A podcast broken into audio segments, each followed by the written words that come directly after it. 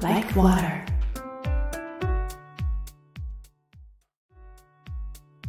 はい、皆さんこんばんは。Like Water メインパーソナリティの京子です。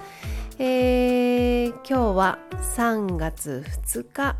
いよいよ3月に入りましたね。明日はもうおひな祭りということで、えー春ももうすぐそこといった感じですけれども皆さんいかがお過ごしでしょうか、えー今回は、えーライカウォーター13回目でご紹介しました、えー吉川壮太さんの新曲が届いておりますのでそちらのご紹介から始めていきたいと思います、えこちらの楽曲は不完全燃焼というですね、えー不完全燃焼の章は何々症候群とかの章になってますね。不完全燃焼という新曲3月22日にリリース予定となっています。まだまだやりきれてない。本当はやりたかったのにと思うことが誰しもあるでしょう。そんな不完全燃焼感を抱えた全ての人へ捧げるアンセム。打ち込み全盛のこの時代にギター、ベース、ドラム、ピアノ、サックスというシンプルな編成でアレンジしました。吉川壮太史上最もロックなナンバーをお楽しみください、えー4月6日の土曜日には東京下北沢の下北沢エラでライブも予定しております。皆様この後も吉川壮太さんの情報をねぜひ逃さずにキャッチしてくださいね。それでは早速お聴きください。3月22日リリースの新曲吉川壮太で不完全燃焼。未だに振り切れない。もう何回目なんだよ。余裕かます時間は遠くに終わってる。超えたいけどなぜかもいいよ。超えられずともしゃないからそうじゃないだろう分かってんだろう燃え尽きず終わっていく死んだまま生きたくないいやいやいやいやこんなんじゃないけない分かっているんだ胸の奥の炎は消えちゃいないいないくすぶっているんだ燃え方を知らぬだけかませよ。お前のやり方で。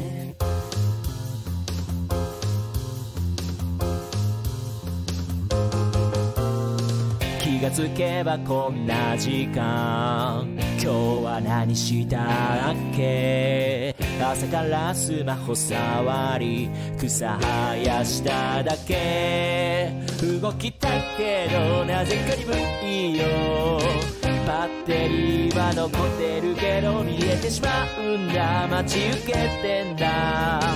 眺め続け止まったまま。過ぎていくだなんて。いやいやいやいやいや。冗談じゃないかないふざけているか。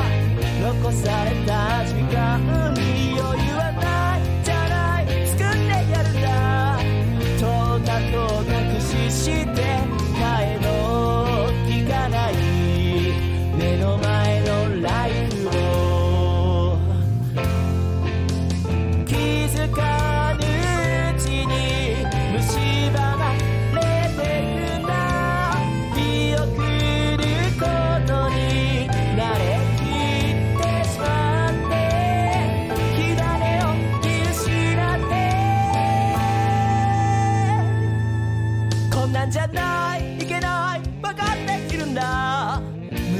僕の炎は消えちゃいないいないくすぶってきるんだ。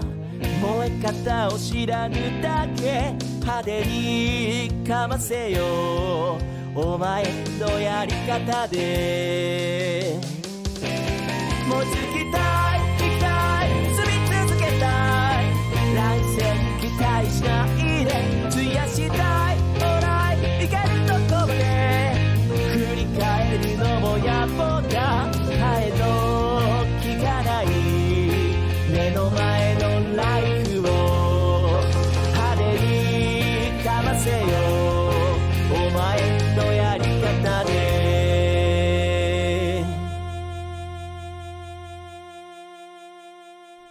吉川壮太で不完全燃焼でした。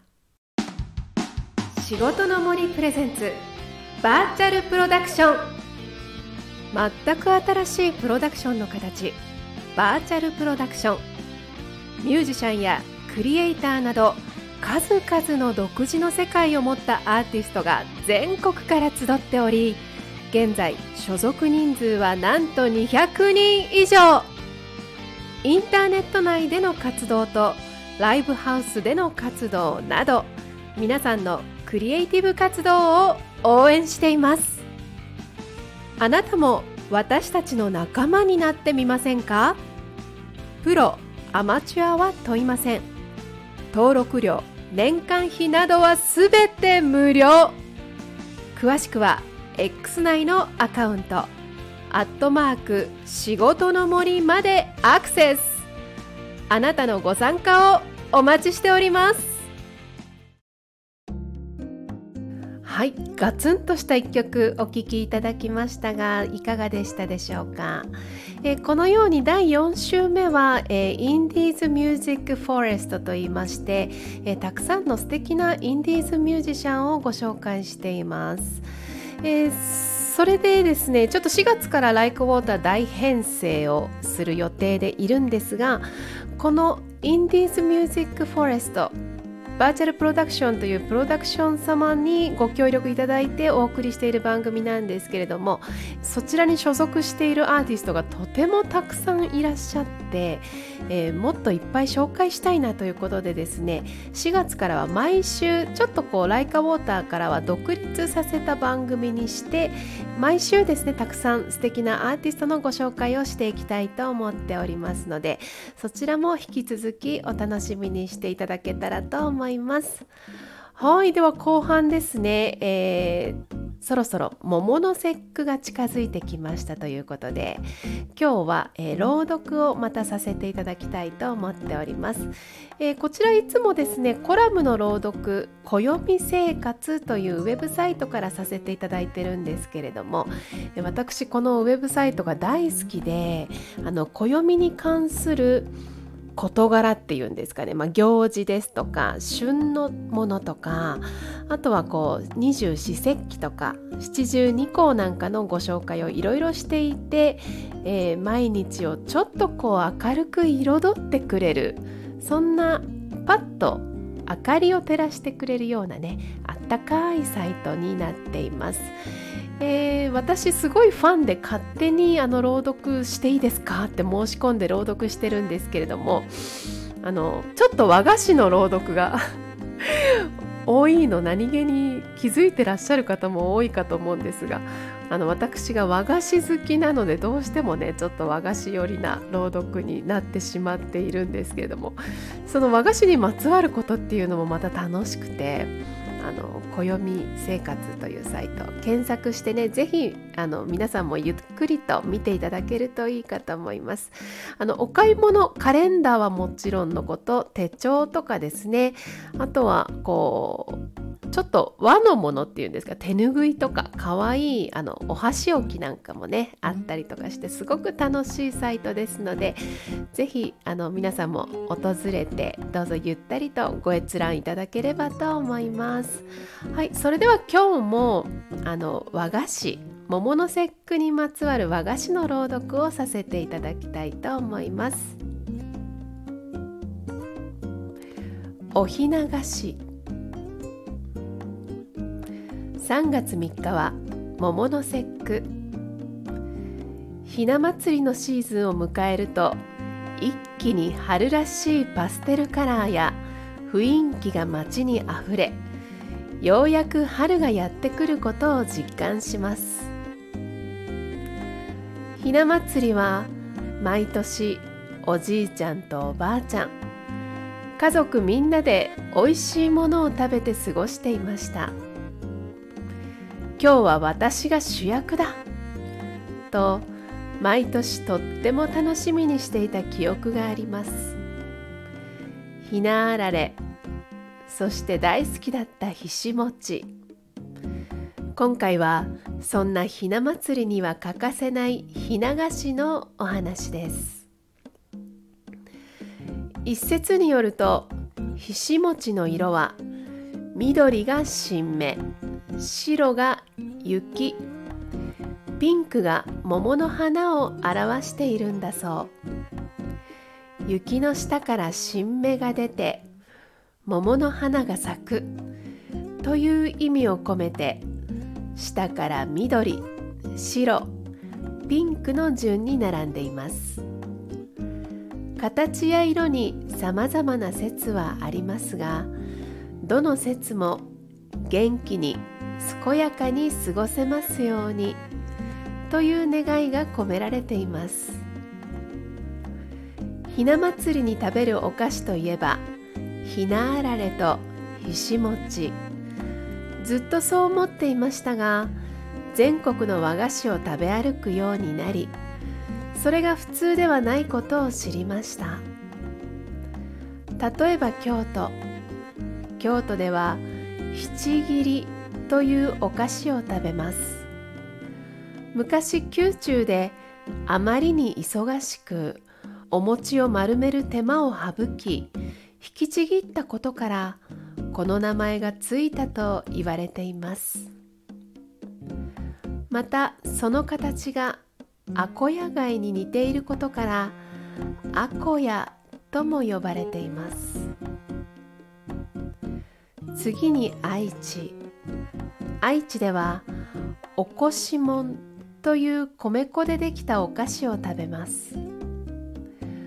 米粉を熱湯で練り型にはめ取り出したものに色粉をつけます。そのまま食べたり少し硬くなると焼いて砂糖醤油やきな粉をつけて食べるんだそうです。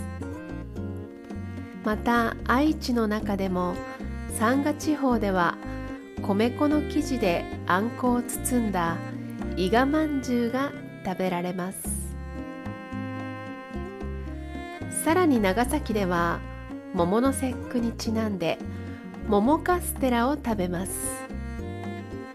もともと中国からやってきた桃の節句の文化。桃の種の陣から作った薬湯を飲む。という習慣が渡来したことから始まったと言われています。桃カステラは桃の形のカステラにすり蜜がかかっていて桃の見た目にそっくり。普通のカステラよりもぐっと甘い特別感のあるカステラです。中国では古くから桃の実は不老長寿の果実として親しまれており長崎では桃の節句以外にも縁起菓子としてこの桃カステラが使われます。こうしてさまざまな地域を見比べると当たり前が重なることをつくづく感じます。ぜひあなたの当たり前を周りの人にも教えてあげてみてくださいねもともとひな祭りは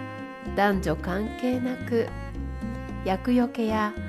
邪気払いの行事として行われたのが始まりと言われています